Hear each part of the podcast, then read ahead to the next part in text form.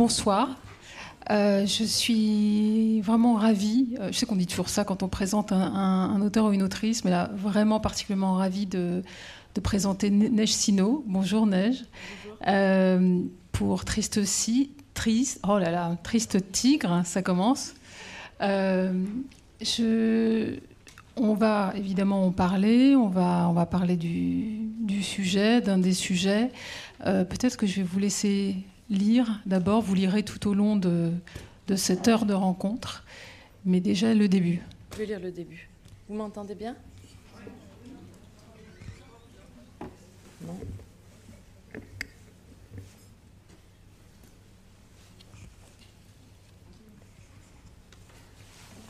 Chapitre 1 Portrait. Portrait de mon violeur. Car à moi aussi, au fond, ce qui me semble le plus intéressant, c'est ce qui se passe dans la tête du bourreau. Les victimes, c'est facile, on peut tous se mettre à leur place. Même si on n'a pas vécu ça, une amnésie traumatique, la sidération, le silence des victimes, on peut tous imaginer ce que c'est, ou on croit qu'on peut imaginer. Le bourreau, en revanche, c'est autre chose. Être dans une pièce, seul avec un enfant de 7 ans, avoir une érection à l'idée de ce qu'on va lui faire, prononcer les mots qui vont faire que cet enfant s'approche de vous, mettre son sexe en érection dans la bouche de cet enfant, faire en sorte qu'il ouvre grand la bouche. Ça, c'est vrai que c'est fascinant. C'est au-delà de la compréhension. Et le reste, quand c'est fini, se rhabiller, retourner vivre dans la famille comme si de rien n'était. Et une fois que cette folie est arrivée, recommencer, et cela pendant des années. N'en jamais parler à personne, croire qu'on ne va pas vous dénoncer malgré la gradation dans les abus sexuels, savoir qu'on ne va pas vous dénoncer. Et quand un jour on vous dénonce, avoir le cran de mentir ou le cran de dire la vérité, d'avouer carrément, se croire injustement puni quand on prend des années de prison, clamer son droit au pardon, dire que l'on est un homme, pas un monstre, puis, après la prison, sortir et refaire sa vie. Même moi, qui ai vu cela de très près, du plus près qu'on puisse le voir, et qui me suis interrogée pendant des années sur le sujet, je ne comprends toujours pas.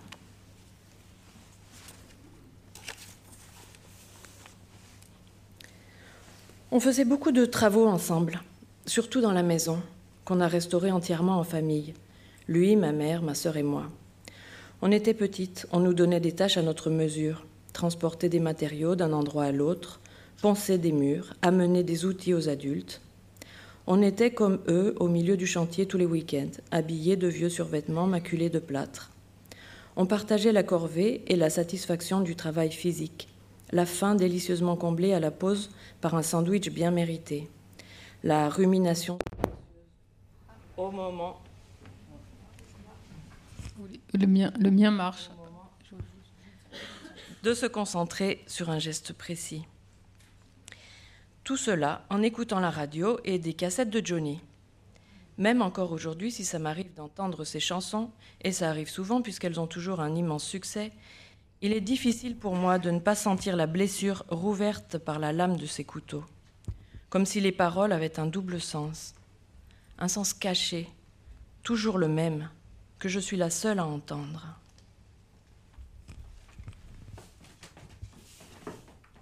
Quand ta bouche se fait douce, quand ton corps se fait dur, quand le ciel dans tes yeux d'un seul coup n'est plus pur, quand tes mains voudraient bien, quand tes doigts n'osent pas, quand ta pudeur dit non d'une toute petite voix, que je t'aime, que je t'aime, que je t'aime.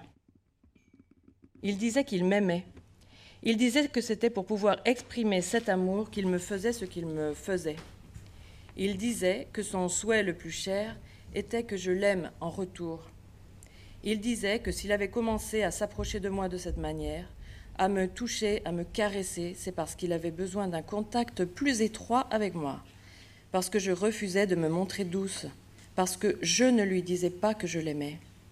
Ensuite, il me punissait de mon indifférence à son égard par des actes sexuels. Il me promettait que tant que j'en en parlerais à personne, il ne ferait rien aux autres enfants. Plus tard, il a dit aussi que si j'acceptais de dire que je l'aimais, de faire comme si je l'aimais, il changerait d'attitude. Je ne pouvais pas, c'était trop tard, c'était devenu impossible. J'aurais préféré mourir plutôt que de lui dire ces mots. Il a mis comme condition, au fait que ça s'arrête, que je sois aimable avec lui, que je fasse au moins semblant devant les autres. J'ai dit oui. C'est comme ça que ça a fini. À un anniversaire pour mes 12 ou 13 ans, on m'a offert un joli petit cahier dont la couverture disait Journal intime en lettres gothiques. Je me suis dit que ça pouvait être une bonne manière de m'entraîner à l'écriture. J'ai toujours su qu'écrire serait le centre de ma vie. Je me suis mise à faire ça sans arrière-pensée, sans même vouloir consigner quoi que ce soit de particulièrement intime dans ce journal. Je le gardais un peu caché, cependant, entre des livres, pour que le reste de la famille ne le voie pas. Je ne le considérais pas comme un secret, ce cahier, juste comme un espace à moi. Au bout de quelques semaines, il m'a convoqué. Il m'a fait comprendre qu'il lisait chaque phrase, depuis le début, et qu'un de ces jours, ça pouvait devenir risqué pour lui, cette histoire de journal. Il m'a fait comprendre aussi que ça lui plaisait de pouvoir entrer encore plus à l'intérieur de ma tête grâce à la lecture de ces pages. Je pouvais continuer, mais il fallait que je promette de ne pas parler de nous. Le jour suivant, j'ai brûlé le cahier, dans le poêle. Ça n'était plus l'hiver et on n'y faisait pas de feu, mais je m'en suis quand même servi comme contenant pour laisser le papier se consumer dans les flammes. Je me souviens que j'ai réalisé ces gestes dans une sorte de rituel, j'ai fait mes adieux au journal intime, pas seulement à ces bouts de papier, mais au concept même de journal intime, ce jour-là, et pour le restant de mes jours. Je ne pouvais pas me permettre de fabriquer moi-même un objet qui me rende si facilement accessible, qui me mette encore plus à la merci de n'importe quel esprit décidé à me surveiller ou à me nuire. Ami lecteur, amie lectrice, ma semblable, ma sœur, Voici donc un aveu que je dois te faire, car je ne nourris point le désir, le désir de te fourvoyer. Prends garde à mes propos, ils avanceront toujours masqués. Ne prends pas ce texte dans son ensemble pour une confession. Il n'y a pas de journal intime, pas de sincérité possible, pas de mensonge non plus. Mon espace à moi n'est pas dans ces lignes, il n'existe qu'au-dedans. Merci. Je crois qu'on est assez vite dans le vif du sujet. Euh, c'est d'ailleurs la force, enfin l'une des forces qu'il y en a beaucoup dans, Triste Tigre chez, chez POL, euh, qui raconte donc un, abus que vous avez subi de l'âge de 7 à 14 ans euh, par votre beau-père. vous étiez la seule enfant de la famille à, subir ça. Et, le texte euh, c'est pas qu'il tente de comprendre, c'est qu'il est. Moi, je l'ai vu comme un Rubik's Cube qui, qui montre toutes les facettes de, ce que c'est. Euh, est-ce que vous aviez ça en tête avant de l'écrire? Est-ce que vous vouliez comme ça Ça commence par être dans la tête euh, du bourreau? et est-ce que vous, enfin, est-ce que vous vouliez l'écrire depuis longtemps ce texte? Alors, je ne sais pas si ça tente de comprendre, mais quand même, mon projet, c'était ça, c'était montrer, explorer cette phrase, explorer cette phrase, euh, je ne comprends toujours pas. Rentrer vraiment là-dedans, cette obsession, cette nécessité absolue de chercher à comprendre, tout en sachant que je n'allais pas y arriver. Donc c'est un projet qui est mélancolique depuis le début et qui en même temps me permet quand même d'ouvrir des espaces où j'explore cette impossibilité.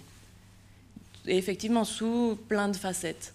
Là, j'ai lu le début, donc c'est une facette assez narrative, puisqu'il faut bien que je raconte ce qui s'est produit.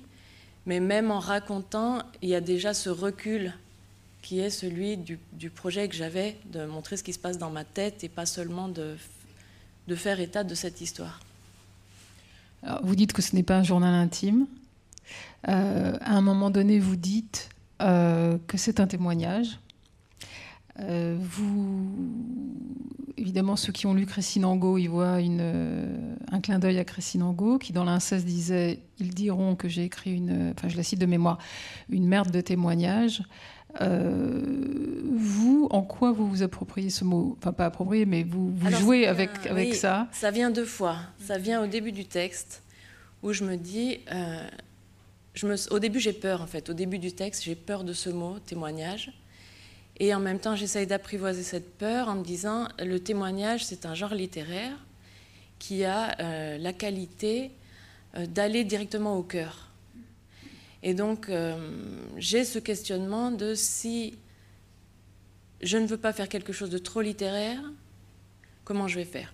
Et après, euh, cette question-là revient, parce que j'ai été hantée pendant tout le texte sur le danger de euh, moi-même me, me, mettre dans une position où je dénigrais mon propre texte et où je voulais pas faire ça et où euh, je me posais constamment la question qu'est-ce que c'est que ce texte? Et je la pose euh, au lecteur aussi, à la lectrice qu'est-ce que, qu'est-ce que, comment vous appelleriez un texte comme ça? C'est quoi exactement? Et puisqu'il est quand même question de témoigner, je me demande à la fin s'il n'y a pas moyen pour moi de retourner euh, cette chose humiliante que le mot témoignage représente et en faire quelque chose de noble et de me dire c'est quand même possible d'avoir une démarche où je me place en position de témoin, d'être quelqu'un qui a vu quelque chose et qui veut, qui veut euh, faire en sorte que ce que j'ai vu devienne un peu transmissible. Et quand je le vois comme ça, euh, tout d'un coup, je me sens plus humiliée par, euh, par ce mot de témoignage, mais au contraire, c'est une mission qui a, qui a une certaine valeur littéraire, puisqu'on témoigne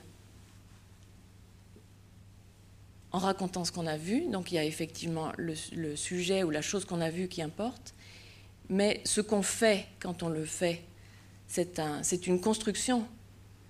Un témoignage, c'est pas seulement euh, donner les choses telles quelles. Donc cette construction-là, c'est là que je mets mon énergie, et c'est là que euh, oui, que je mets ma force, que je mets euh, tous les outils que je trouve, que je, et toutes les choses que je ne dis pas, il est là le témoignage. Il est dans la façon dont je le fabrique. On a l'impression que vous dites beaucoup de choses, parce qu'à nouveau, moi, ce qui m'a vraiment impressionné, c'est votre façon de, vraiment n'éviter aucun sujet et aucune question euh, sur l'abus, euh, sur l'abus faire un, faire un enfant, euh, y compris bah, ce qui se passe dans la tête de l'enfant, ce qui, éventuellement se passe dans, la tête du bourreau, qu'est-ce qui peut se passer dans la tête de quelqu'un pour commettre l'horreur. Euh, ce qui se passe après, c'est-à-dire comment, comment euh, ce, ce, cet événement traumatique va former votre, bah, qui vous êtes, en fait, votre personnalité. C'est vrai qu'on l'a très peu lu. Euh, vous passez comme ça. Est-ce qu'il y avait vraiment, quand vous avez commencé à l'écrire, vous êtes fait une liste des sujets que vous, que vous vouliez vraiment aborder euh, Est-ce que et, lequel vous, tient, vous tenez le plus à cœur? Euh, C'est pas exactement comme ça que je l'ai conçu. J'ai pas fait vraiment de liste. De liste, mais depuis le début, je savais que j'allais faire une première partie qui est plutôt tournée vers le récit, vers le passé, et une deuxième partie qui est intitulée Fantôme, qui est entièrement consacrée à cette ombre qu'on se traîne, à, ces conséquences que ça a sur euh, jusqu'à ma façon d'écrire, ma façon de penser, euh, jusqu'à tout ce que je suis devenu, c'est d'une façon ou d'une autre influencé par ce que j'ai vécu et comme nous tous en fait. Mais c'est un événement tellement traumatique et tellement fondateur que je m'en rends compte même dans des aspects qui ont l'air d'avoir rien à voir. Et c'est ça que je voulais montrer. Ça, c'était une décision que j'ai prise dès le début. Euh, ce que je m'étais dit aussi par rapport à cette question de liste, c'est que j'allais... Euh, je voulais pas faire comme un essai où on se dit par exemple, euh, chapitre 1, le silence. Non il traitait tous les aspects qui sont en relation au silence, qu'on ne peut pas parler quand on subit un abus, le silence de la famille, le silence euh, à l'intérieur du langage, la relation du silence et du mensonge, toutes ces choses-là, je me suis dit, je vais les, je vais les, les, installer dans le texte, mais qu'ils soient présents du début jusqu'à la fin. Et donc ça va et ça vient. C'est pas un texte désorganisé, mais j'ai pas voulu non plus qu'il y ait des, grands chapitres. Oui, c'est pas une encyclopédie, oui. Oui, et c'est, et c'est pas non plus. J'essaye pas d'épuiser le sujet. Quand je me rends compte que j'arrive à une impasse et que j'ai envie de passer à autre chose, je passe à autre chose parce que je sais très bien que je vais le reprendre. Et à un moment donné, des fois, on se demande pourquoi je reprends quelque chose, mais c'est aussi parce qu'il y a un mot, il y a quelque chose qui fait euh, un espèce d'écho, et c'est le moment de reprendre ce que j'ai laissé en cours avant. En plus, là, vous montrez dans, cet extrait, et tout au long du livre, euh, l'importance des mots. C'est-à-dire qu'il y a toujours la question de parler, pas parler, euh, dire quelque chose ou, se taire. Est-ce que le silence est, toxique ou est-ce que le silence euh, sauve? Et qui est-ce qu'il sauve? Et à un moment donné, là, on voit dans l'extrait que vous avez lu tout de suite, c'est comment euh, l'enfant, vous, vous êtes prise, vous avez été prise dans un réseau et un piège fait de mots. Euh, le mot amour prononcé, qui est quand même euh, un, abus déjà, une forme de manipulation, les menaces, comment les mots sont exigés de vous, comment vous vous réfugiez dans, ou pas vous réfugiez, mais vous, mais vous vous mettez à écrire à, ce moment-là. Euh, est-ce que c'est aussi quelque chose qui a guidé votre texte? Oui, c'est constant en fait. C'est une, bataille constante, un affrontement entre des choses euh, qui sont dites et des choses qui ne sont pas dites, et sur plein de niveaux en fait. Parce que la question du silence, c'est pas seulement une question euh, de choses qu'on ne dit pas. Alors c'est un peu bizarre dit comme ça. C'est pas seulement une question de euh, rendre invisible quelque chose d'atroce. Comme vous le disiez tout à l'heure, le silence, c'est aussi quelque chose qui peut protéger, qui m'a servi aussi pour me protéger. Et en même temps, c'est ce qui est la cause de mon oppression dans cette situation-là. Donc euh, cette contradiction, elle est constamment, constamment présente. Et c'est pour ça, je pense aussi que chaque fois que j'affirme quelque chose, euh, il faut que je prenne aussi la position contraire. Chaque fois que je cite un auteur pour m'appuyer sur lui, j'ai souvent la nécessité de reprendre ce même auteur pour aller contre. Et c'est constant, c'est-à-dire que chaque fois que quelque chose est affirmé, il faut que je doute.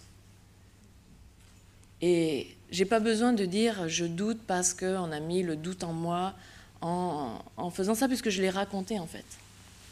Il y a des choses que, j'analyse, mais il y a des choses que c'est raconté, donc le lecteur il le sait depuis le début ce qui s'est passé là avec le langage. Alors, le langage aussi, moi il y a cette partie, mais là je, saute euh, euh, des passages. Euh, qui, est, euh, qui arrive euh, aux trois quarts du, texte, euh, à propos de la parole, qui est qu'à un moment donné, vous allez parler, votre beau-père va être arrêté, jugé, il va parler lui-même, c'est-à-dire qu'il va, il va reconnaître ce qu'il a fait. est-ce, que, est-ce que ces paroles-là venant de lui ont aidé? Est-ce que ça aide que le, euh, le violeur qui impose le silence, à un moment donné, reconnaisse aussi euh, ses faits euh, Et est-ce que c'est aussi quelque chose qui peut permettre d'écrire par la suite? Alors la fin de la question, ça, je ne sais pas. Mais je sais que dans mon expérience, ça a été énorme, la question des aveux. Ça a été quelque chose de très important. Et je me rends compte, et je le dis dans le texte, que c'est un privilège, puisque j'ai entendu d'autres histoires, beaucoup d'autres histoires, où euh, ça n'arrive pas. Et donc la personne qui parle à quelqu'un de sa famille, à un proche, ou qui dénonce à la justice, qui se retrouve en face d'un agresseur qui nie, c'est encore un autre problème. Et donc, euh, c'est vrai que je dis beaucoup de choses, mais je dis aussi c'est quand même, je suis quand même limitée par mon expérience. Et mon expérience, elle est formée par cet événement qui a eu lieu dans l'histoire où mon agresseur a reconnu une partie des faits. Et ça, ça change beaucoup de choses. Oui. Et je me demande même à, ce moment où je parle de ça, est-ce que en plus de tout, je dois, être, je dois éprouver de la gratitude envers lui parce qu'il a eu la bonté de faire des aveux Et euh, c'est horrible en fait de penser ça, parce qu'il n'a pas de bonté lui. Mais c'est vrai que euh, le fait qu'il y ait eu cette possibilité pour moi d'avoir des aveux, d'avoir un procès où ma parole a été entendue, sa parole a été entendue, il y a eu une négociation autour de ce thème de la version de l'un, la version de l'autre, la version de la société. Euh, c'est quelque chose qui m'a permis de construire une narration et qui m'a, euh, oui, qui a fait que mon récit, à partir du moment où ça s'est produit, je passe à une autre étape. Mais bon, dans beaucoup d'aspects, je suis quand même dans le ressassement, dans la rumination, qui est quelque chose de commun aux gens qui n'ont pas eu la chance d'avoir des aveux. Donc euh, il y, a, y, a, des aspects qui me semblent importants de souligner et d'autres où je suis moi aussi dans cette posture de, d'obsession. Quoi. Oui, parce que le livre, il y a une forme de circularité, en effet, ou de circularité qui se répète, et on sent que en fait, vous, ne vous en sortez pas non plus en fait, de, ce, de ce ressassement. Alors, est-ce que je m'en sors pas, ou est-ce que ça devient juste une façon de vivre? Mm-hmm. Ça devient une façon de penser, ça devient euh, quelque chose que j'accepte aussi au fil du livre. Il y a de la colère au début, la colère de voir revenir encore un sujet. Ah là là, il faut encore que je parle de ça. Ah là là, il faut que je revienne encore sur ce sujet. Je vais vous embêter avec ce truc. Et petit à petit, euh, j'ai eu l'impression aussi que comme j'avais créé ce dispositif et qu'on allait s'y habituer, euh, je pense qu'on sent moins de colère et qu'on accepte que simplement ça fonctionne comme ça. Ça fonctionne à certains moments où ça nous permet de nous plonger et d'analyser un peu mieux et où c'est assez positif, et à d'autres moments où c'est une violence qui revient. C'est les deux, en fait. Je continue sur, ce, sur cette histoire de mots et de silence.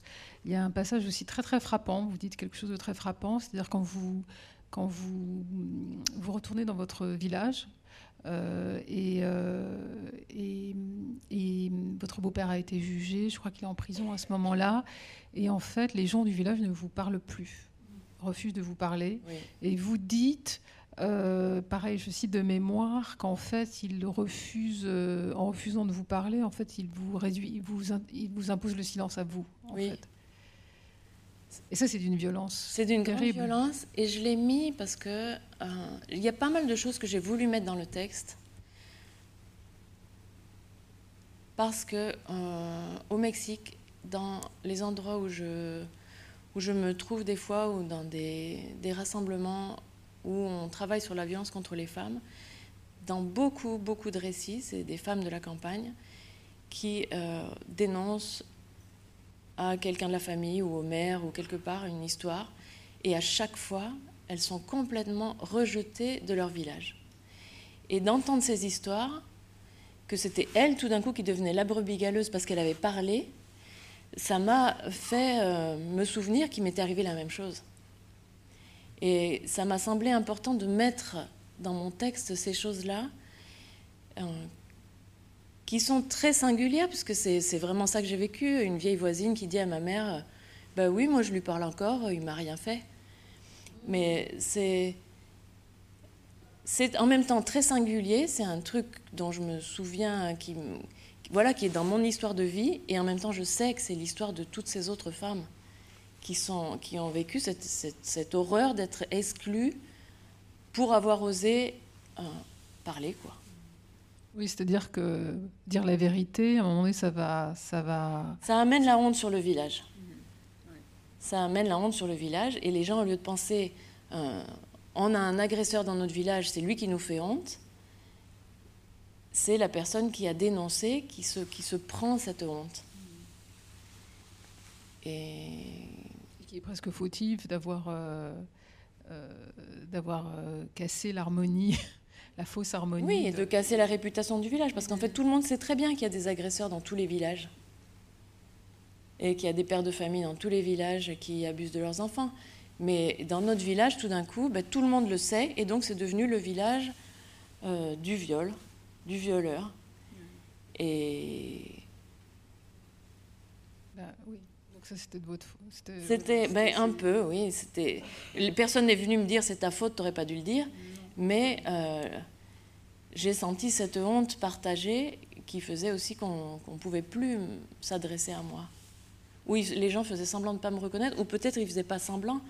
Simplement, c'était tellement violent pour eux de me voir passer dans le village qu'ils ne me disaient pas bonjour. Est-ce que partir vivre au Mexique, puisque vous vivez au Mexique depuis plusieurs années, est-ce que, ou en tout cas partir vivre à l'étranger et partir vivre dans un pays où on parle une langue étrangère, est-ce que vous pensez que, ça, que, ce que vous avez subi enfant, vous, puis plus tard, euh, vous, vous y a préparé, en fait, vous y a poussé? Certainement. En, tout cas, a posteriori, j'imagine bien que je suis partie, il fallait que je parte. Je suis partie faire mes études et je suis partie plus en plus loin. Je voulais aller dans un autre pays. Il y avait effectivement ce désir de fuite, un désir de me réinventer dans un autre contexte. Après, c'est quand même curieux. Je suis allée au Mexique. Euh, toutes les études disent pas exactement la même chose, mais il y a quand même beaucoup d'études qui viennent à la conclusion que l'OCDE, par exemple, met le Mexique comme pays numéro un des violences sexuelles faites aux enfants.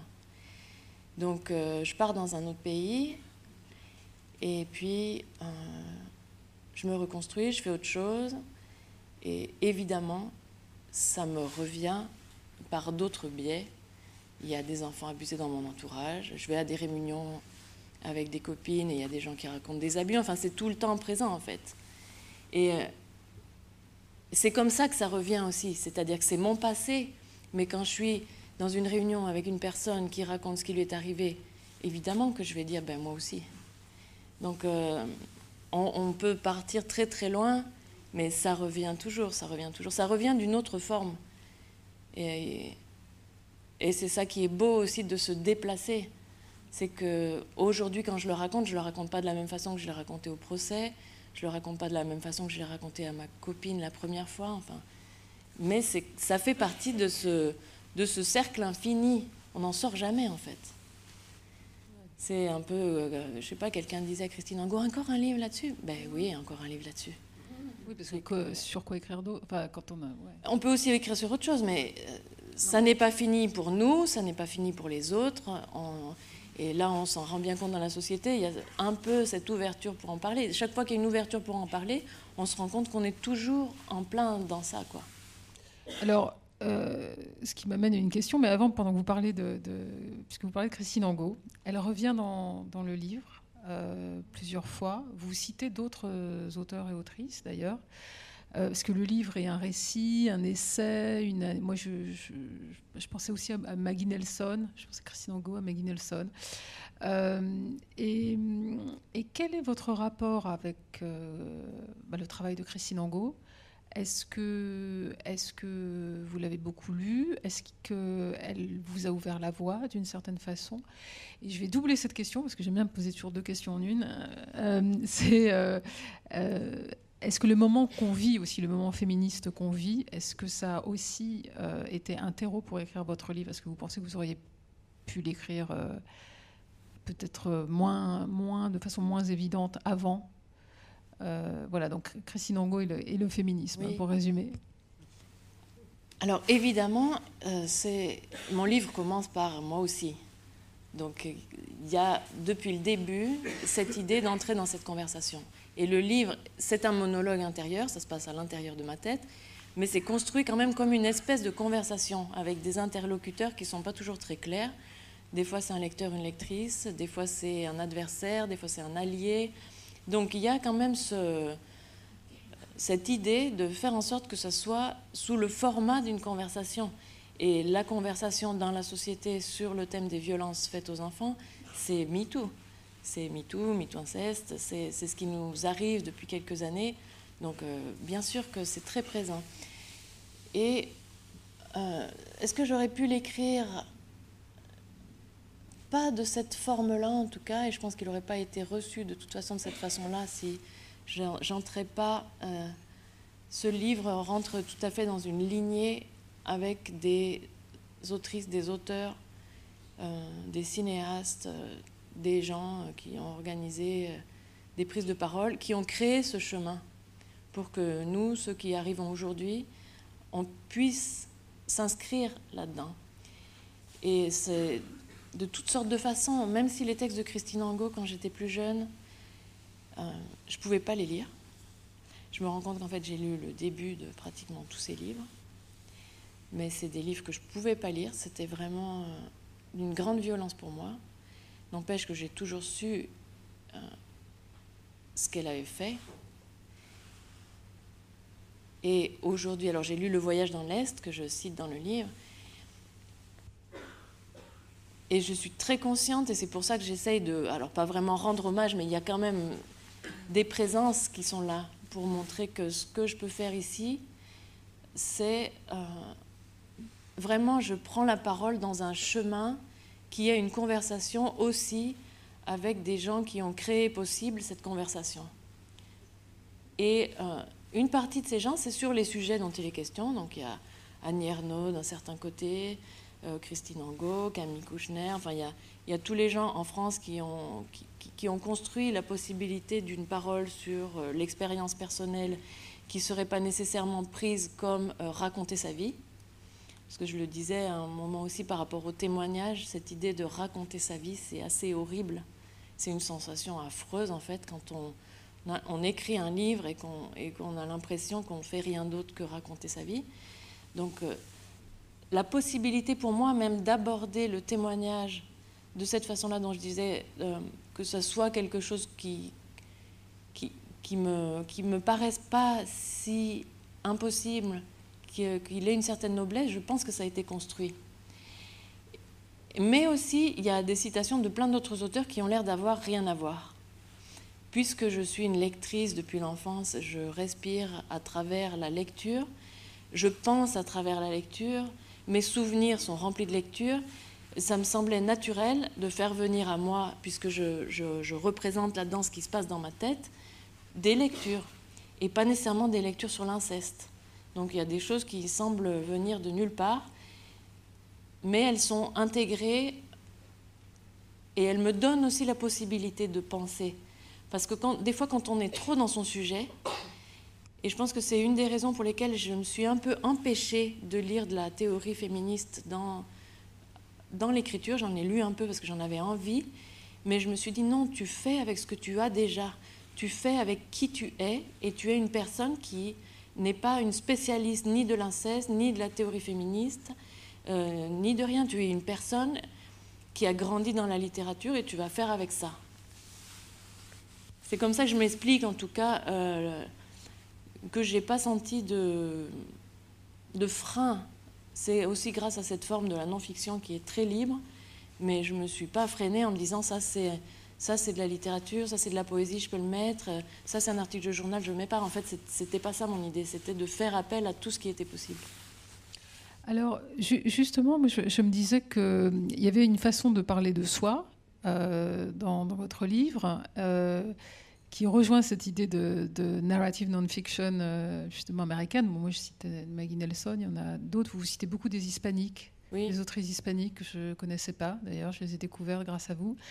Euh, est-ce que vous avez l'impression justement du fait, du fait de ne pas vivre en France, même si vous écrivez en langue française, vous, euh, vous avez aussi absorbé une forme d'écriture de soi plus, plus plus anglo-saxonne ou plus hispanique C'est sûr que mes références pour la non-fiction, il y a quand même Emmanuel Carrère qui est français mhm. et qui a été très important euh, pour des raisons un peu hasardeuses, hein, parce que l'adversaire n'est pas arrivé dans ma vie comme une lecture que je me serais proposé de faire pour euh, travailler le thème de la non-fiction. Enfin, donc il était déjà présent et j'ai lu tous ses autres livres. Mais oui, il y a en Amérique latine et aux États-Unis un espèce de boom, alors je ne sais pas si on appelle ça comme ça ici, mais en tout cas une, explosion de créativité euh, dans euh, cette forme qu'on ne sait pas exactement comment la qualifier. On dit non-fiction, mais ça ne veut rien dire, c'est mm. quelque chose qui n'est pas de la fiction. On a l'habitude, pour l'instant en tout cas dans les milieux universitaires, on le décrit comme euh, un genre littéraire qui est qui utilisent des faits réels, qui racontent des faits réels à travers euh, les outils de la fiction. Utiliser les outils de la fiction, alors ça peut être euh, le point de vue, le dialogue, euh, toutes sortes de choses qu'on utilise généralement et le temps long de la fiction, mais on ne parle que de choses qui sont arrivées.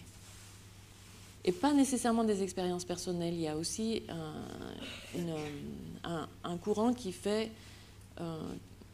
qui est fait par des journalistes qui font des reportages, des sortes de reportages, mais c'est de la non-fiction, où il, ça fait partie aussi de tout un travail sur la connaissance située, qui est euh, un peu moins important en France parce que c'est... Euh, on doute toujours un peu dans les milieux universitaires français à partir du moment où il y a de la subjectivité. Mais euh, en tout cas, dans les sciences sociales en Amérique latine et aux États-Unis, il y a tout un courant de chercheurs qui écrivent pas à la première personne, parce que c'est quand même des universitaires, mais en tout cas en essayant de, penser, on ne réfléchit pas de nulle part, on réfléchit toujours à partir d'une place, pas nécessairement soi, mais une place dans la société. Et c'est pas exactement la même chose si euh, je parle euh, de l'intérieur ou de l'extérieur, par exemple, quand je suis anthropologue et que je décris quelque chose qui est mon village, ou si je vais dans un village à l'étranger et que je décris un système où des gens vivent dans ce village. Donc, euh, pardon, je me perds un peu, mais j'ai été influencée par tout ça. J'ai été euh, fascinée depuis très longtemps, parce que j'ai fait une partie de mes études aux États-Unis, par ces débats et par voilà, des positions. Des fois, je suis pour, des fois, je suis contre, des fois, je trouve que c'est trop. Enfin, mais en tout cas, je sais que ça, c'est quelque chose qui a beaucoup maduré en moi et qui est très présent dans, dans la forme de ce texte. Alors, dans la, quand vous disiez je, je ne voulais pas euh, raconter ma vie, euh, je, me disais qu'en fait, euh, je me disais, mais comment, je lui, poser, lui demander, mais comment on y parvient? C'est-à-dire, comment, quand on écrit, on n'est pas justement dans ce truc, juste je raconte ma vie? Et, il y a quelque chose qui est évident euh, dans votre texte, c'est que c'est qu'à un moment donné, vous interrogez la nature du mal, en fait. C'est pour ça aussi qu'il nous parle à tous, enfin, euh, euh, qu'on ait subi un abus ou pas, qu'on ait, qu'on ait été agressé d'une sorte ou d'une autre sorte, qu'on ait tel traumatisme ou telle douleur. je pense qu'il nous parle à tous dans cette interrogation de. Alors, ça commence par qu'est-ce qui se passe dans la, tête de, de mon bourreau, mais c'est oui, qu'est-ce qui se passe? Euh, c'est c'est quoi le mal en fait? C'est quoi euh, et, euh, et, à partir de quand votre livre est de vous l'avez c'était justement parce que vous n'aviez pas envie juste de raconter votre vie donc vous avez introduit ces, ces interrogations ou c'est ça fait partie de voilà de, de, de, quelque chose qui vous hante depuis des années et que et que, et que vous vouliez confronter et peut-être qu'on s'en sort pas parce qu'on ne trouve pas la réponse alors c'est paradoxal parce que c'est quand même la question de ma vie. Disons que, oui, ce, que ce que je me suis dit, c'est que si je vais raconter ma vie,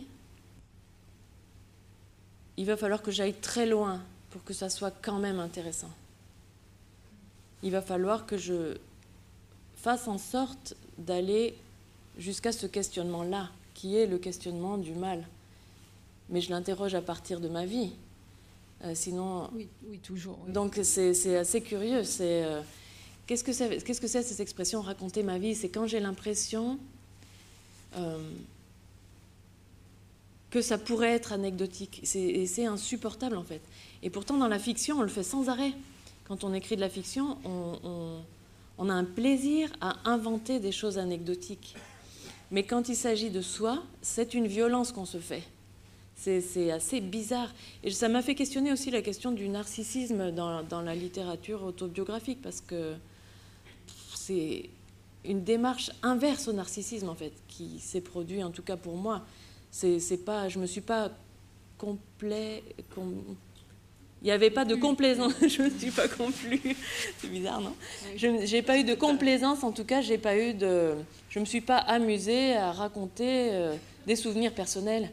C'était pas plaisant. Chaque fois que je vais dans un souvenir personnel, c'est une violence que je me fais parce qu'il me faut aller là.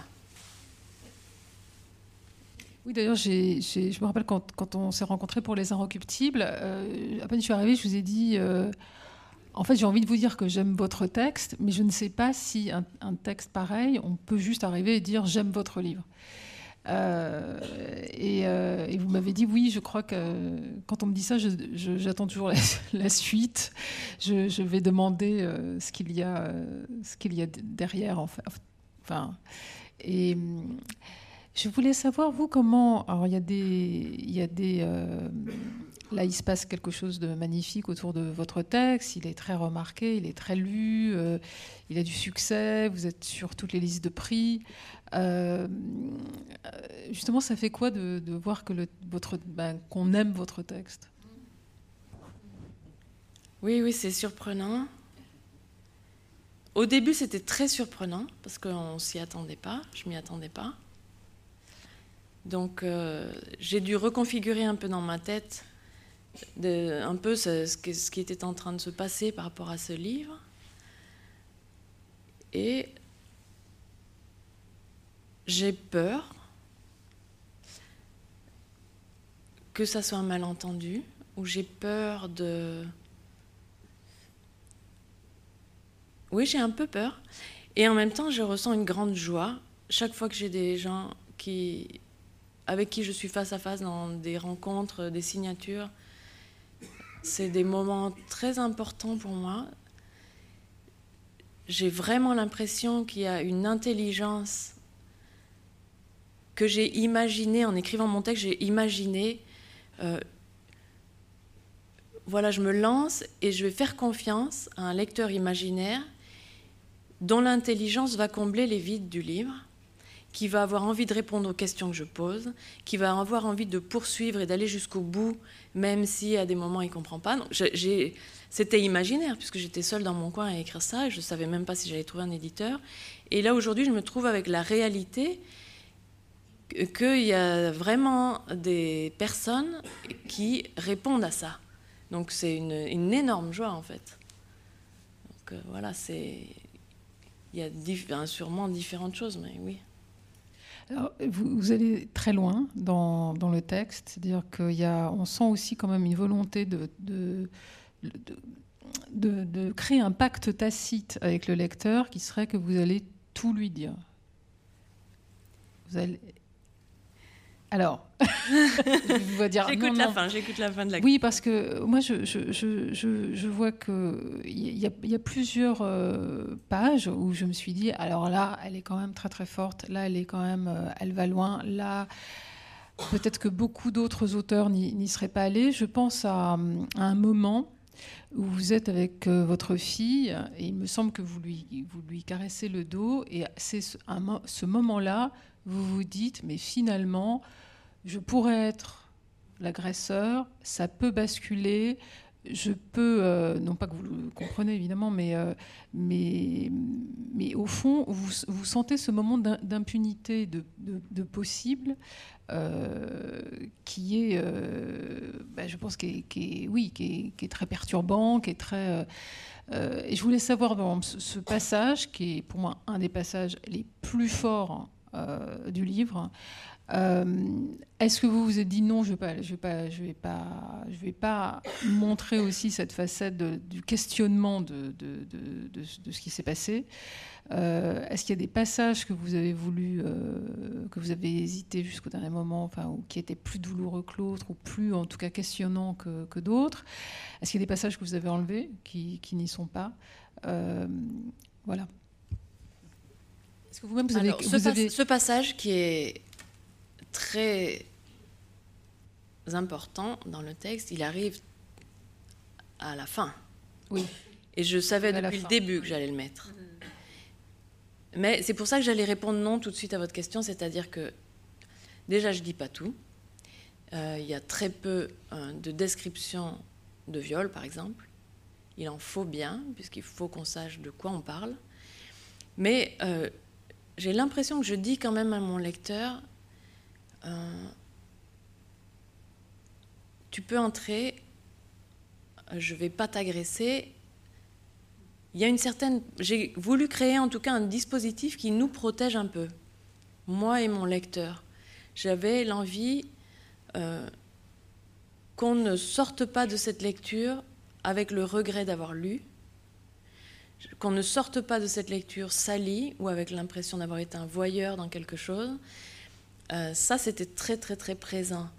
Donc, je ne crois pas que je dis tout, euh, mais il faut bien aller à certains endroits. Simplement, euh, je crois, j'ai essayé de mettre en place à chaque fois que je sais que ça va être dur, des dispositifs pour que cette parole soit reçue sans que ça soit une trop grande violence. Mais ça, c'est peut-être pas vrai à la lecture. Je ne sais pas ce qui se passe quand on reçoit une parole comme ça, quand on lit ce passage où je suis pendant plusieurs minutes et pendant, je sais pas, quelques, quelques pages euh, à cet endroit du passage à l'acte, où je me pose la question, est-ce que je pourrais pas, moi aussi, passer à l'acte et commettre un abus?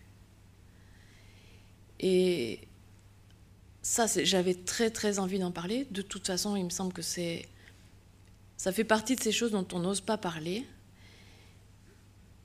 Et euh, avant même d'avoir un éditeur, j'ai des amis qui me lisent. Et une de mes amies m'a appelé pour me parler que de ce passage une amie qui a été abusée aussi, qui a une petite fille d'un an, et, qui m'a dit, ça fait un an que j'ai ça dans la tête et que je n'arrivais même pas à me le formuler dans ma propre tête.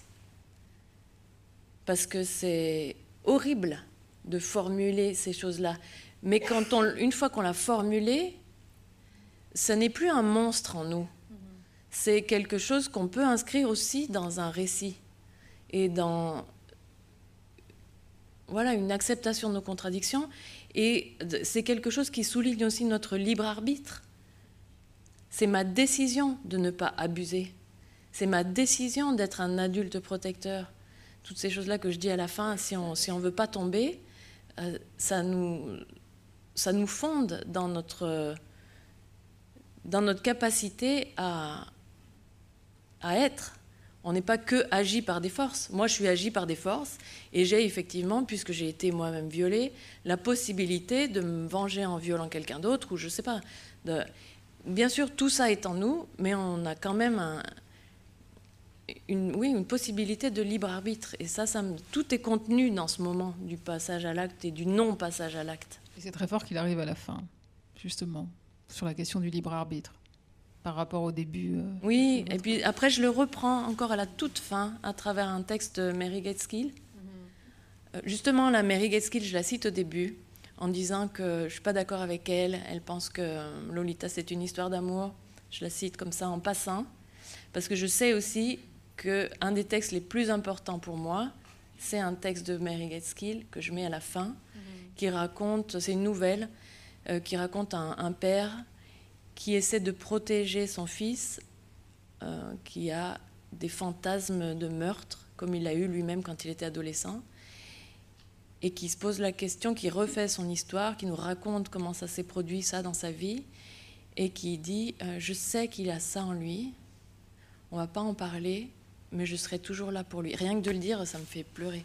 Je pleure pas sur mon histoire, je pleure pas sur les histoires de viol et tout, mais les, actes de bonté de quelqu'un qui pourrait ne pas avoir un acte de bonté, ça, ça me, ça m'émeut énormément et donc je savais que je voulais mettre ça à la fin. Est-ce que, alors, vous avez publié un premier roman, Le Camion, euh, en 2017. Euh, qui était oui, un roman euh, autour d'une bande d'amis de, qui voulaient partir en voyage euh, dans un camion et le camion tombait en panne donc ils ne partaient pas. En fait, c'était des voyages plutôt ratés ou imaginaires. Vous savez ce que vous allez faire après Triste Tigre? Je ne sais pas encore exactement, mais oui, j'ai plein de projets. J'écris déjà beaucoup d'autres livres en fait. Donc je sais déjà en fait, j'ai deux grandes lignes de travail.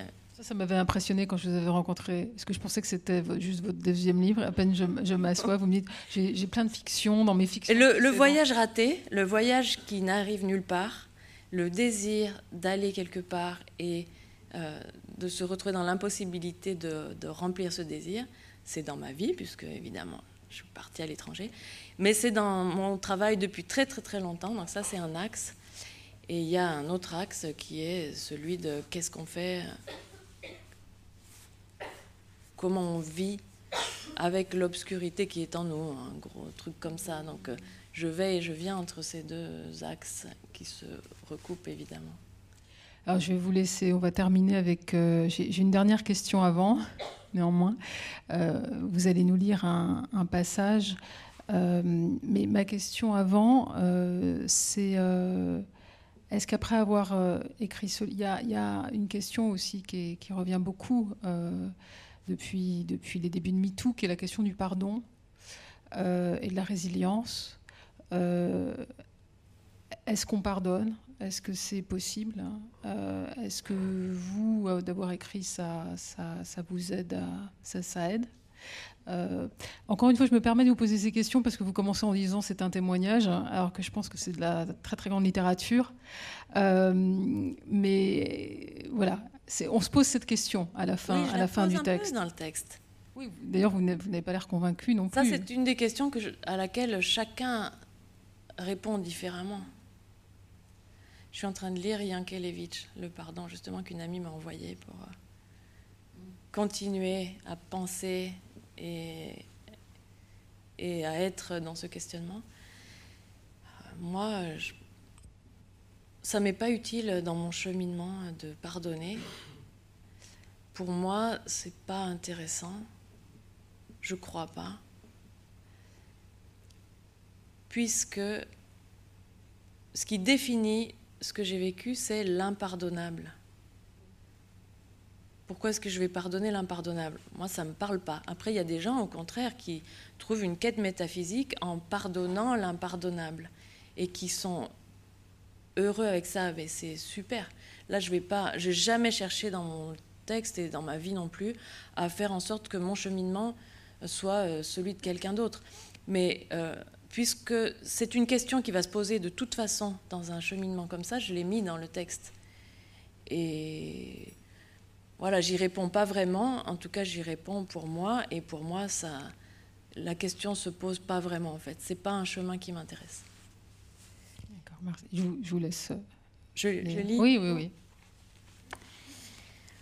Alors ça, c'est un passage qui vient un peu à la fin. J'avais envie de, enfin pas à la fin, mais dans la deuxième partie du texte, j'avais envie d'aborder un peu ce, sujet de euh, montrer comment j'ai parlé de ça, de ce que sont les conséquences euh, d'un traumatisme sur la construction d'une personne quand on quand on grandit et qu'on vieillit. Si on me demande de nommer ma plus grande qualité, ou une qualité qui me définit, je dis que je suis courageuse. Je le dis presque sans y penser, je ne sais même pas si j'en tire vraiment une fierté. Je le dis parce que je crois que c'est parfaitement vrai. C'est ça ma qualité. La sage-femme qui m'a accompagnée pendant mon accouchement a dit cela de moi, que j'étais courageuse, et pourtant elle n'était pas prolixe en compliments, et elle avait vu un certain nombre d'accouchements avant le mien. Elle avait plus de 70 ans, avait perdu deux enfants en bas âge. Mais dans notre moment partagé de terreur et de grâce, quand la mort nous a frôlés, elle et moi, et Max et notre petit enfant qui n'avait pas encore de nom, elle m'a regardé dans les yeux et elle a vu ce qu'il y avait là. De la peur, de la tristesse, de la colère, de l'espoir, mille choses.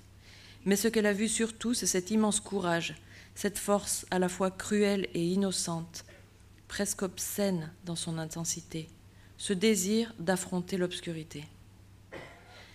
C'est un peu ce qu'a voulu dire l'avocate quand elle mentionne mon incroyable détermination à écarter cet homme, la force que j'ai mise à vouloir mener ma vie. Il ne m'a pas obligée à être courageuse. C'est la réponse que j'ai choisi d'apporter à l'agression. Mais enfin, quand même, ça vient de là. Ma plus grande qualité, celle que j'invoque dans les moments de détresse, quand tout me semble se déliter. Elle vient de ce que j'ai vécu, de ce qu'il m'a fait. Tout mon caractère, c'est lui qui l'a fait. Le bon et le mauvais, le génial et le terrible. Je suis comme ci et comme ça, et tous ces ci et ça dérivent directement de l'enfance que j'ai eue. J'ai grandi dans le mensonge. Ce mensonge me constitue Il est même lié à la découverte de mon identité. Quand je me suis rendu compte qu'il fallait que je mente, le jeu m'est apparu comme étant à moi, comme étant moi. Je ne crois pas avoir eu conscience de la solitude absolue qui constitue chaque être humain dans son individualité avant cela. C'est-à-dire que j'ai découvert mon identité dans le même mouvement où la dissimulation s'imposait à moi. Mon monde intérieur s'est forgé dans la conscience de me savoir étrangère au monde, auquel je ne pouvais pas révéler qui j'étais réellement. Ce secret et le fait de savoir que je lui survivais étaient ma force. Si je l'avais laissé sortir, j'aurais fait effondrer en quelques mots la famille tout entière. Je l'ai su assez vite. Je me souviens de jouer mentalement, dans des moments de colère, à imaginer ce qui se passerait. J'ai une image très nette d'être en train de faire la vaisselle, pendant que ma mère boit le thé avec une amie.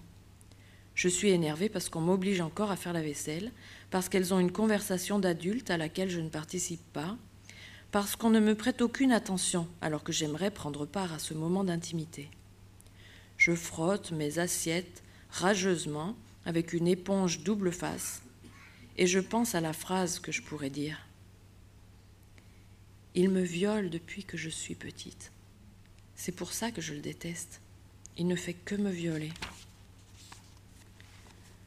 Je la répète mentalement de plus en plus fort. Il me viole sans arrêt. Je me promène sur ce fil tendu entre deux falaises, entre le monde d'avant et le monde d'après cette phrase. Il me viole, viole, viole. D'un côté, l'existence telle qu'on l'a connue, de l'autre, un nouveau monde qui commencerait avec la phrase, suivi de la réaction des deux femmes et de ce qui s'ensuivrait. Ce serait une suite plutôt horrible, je le sais. Nous serions cette fois pour de vrai dans la détresse. Il faudrait qu'il parte, qu'il aille en prison. Ma mère, seule avec quatre enfants, on nous placerait dans des foyers, des familles d'accueil. Mes frères et sœurs n'auraient pas d'enfance heureuse. Mais moi, j'aurais mon petit moment de gloire. Un seul mot suffirait. Viol. Si ma langue bute sur la phrase, comme dans les rêves où votre bouche se transforme en pâte infâme quand vous essayez de crier. Je pourrais toujours hurler ça ou l'écrire sur le mur avec mon éponge. V-I-O-L et tout serait changé. Mais je ne dis rien. Je finis ma vaisselle. Je sais que j'ai ce pouvoir. Il me fait peur, mais me rend fier aussi. Je sais que la famille repose sur moi je sais que ma parole est capable de faire advenir des choses. Mon silence aussi. Je suis orgueilleuse dans mon secret, face à moi-même. Je veille jalousement sur mes pouvoirs. J'idéalise l'enfance, mon père, les gens heureux. Je pense souvent à la personne que j'aurais pu devenir si ça ne m'était pas arrivé. J'ai un tempérament addictif, mais je n'ai aucune addiction. Je les maintiens sous un contrôle sévère et constant. Je les contemple magnanimes, elles me regardent en souriant d'un air narquois. Je n'aime pas qu'on me confie de secrets. Pourtant, si on le fait, je suis une tombe. Jamais je n'ai livré une information qu'on m'avait demandé de garder pour moi. Mon silence est d'or. Il m'a montré sa part d'ombre, et la mienne, et celle de l'humanité tout entière, si bien que quand je croise des damnés, je peux les regarder dans les yeux comme mes semblables. Ils ne s'y trompent pas. Ils savent que je n'ai pas l'aptitude morale pour les juger. Je sais que la vérité n'est pas dans le langage. Je sais que la vérité n'est nulle part.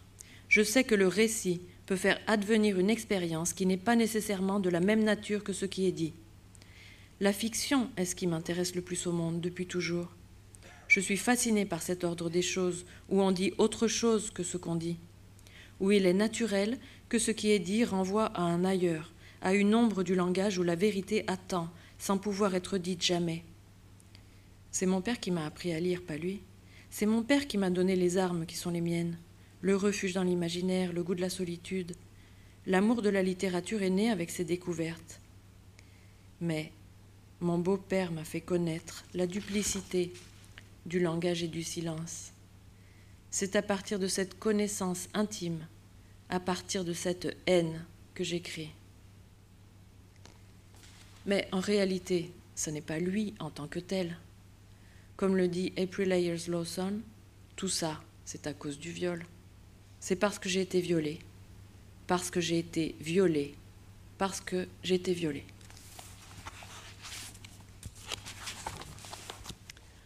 Merci beaucoup, Neige Sino. Je ris nerveusement.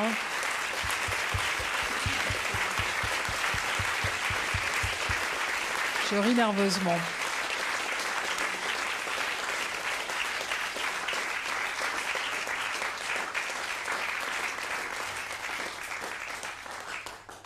Alors vous restez, on, va, on peut se retrouver euh, juste après dans le, dans le hall. Si vous êtes d'accord pour signer quelques textes, il y a aussi une librairie en, en face si vous êtes venu sans votre livre. Enfin, on vous retrouve tout de suite. Merci beaucoup.